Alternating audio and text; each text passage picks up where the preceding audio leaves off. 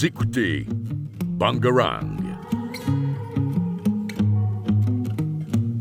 Allez viens je t'invite dans ma capitale On y cultive des arts si variés Ici le cratère à la voix de cristal Résonnant même les jours Donc salut à tous, c'est Lina. On se retrouve aujourd'hui dans un livre, une lecture. Donc j'espère que tout le monde va bien.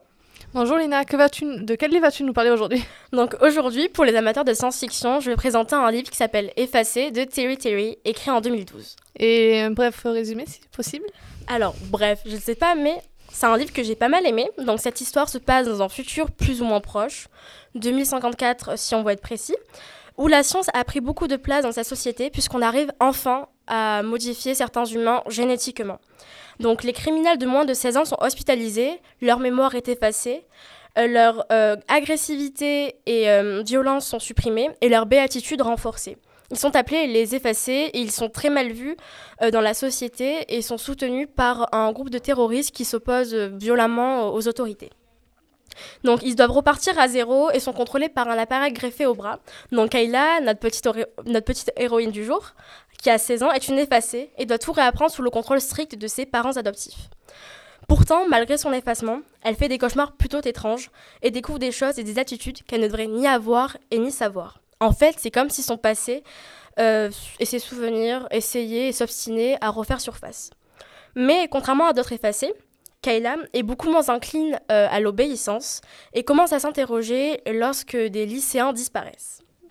Elle et Ben, un ami effacé lui aussi, qui est convaincu que l'effacement cache une énorme manipulation du gouvernement, euh, vont tenter de comprendre et de partir à la recherche de leur identité. Je vais arrêter d'en dire trop et vous laisser le découvrir par vous-même. Donc personnellement, j'ai plutôt bien aimé le livre.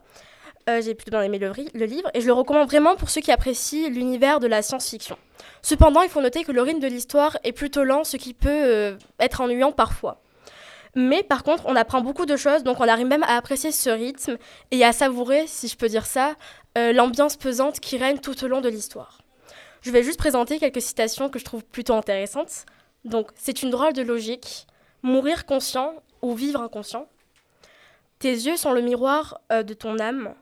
Et la tempête, c'est autant au dehors qu'en nous-mêmes. Donc je vous remercie de m'avoir écouté. Donc je rappelle, ceux qui veulent le lire, c'est Effacé de Terry. Et sur ce, je vous souhaite une agréable journée ou soirée. Merci à toi, Lina. Vous écoutez Bangarang. Allez viens je t'invite dans ma capitale On y cultive des arts si variés Ici le cratère à la voix de cristal Résonnant même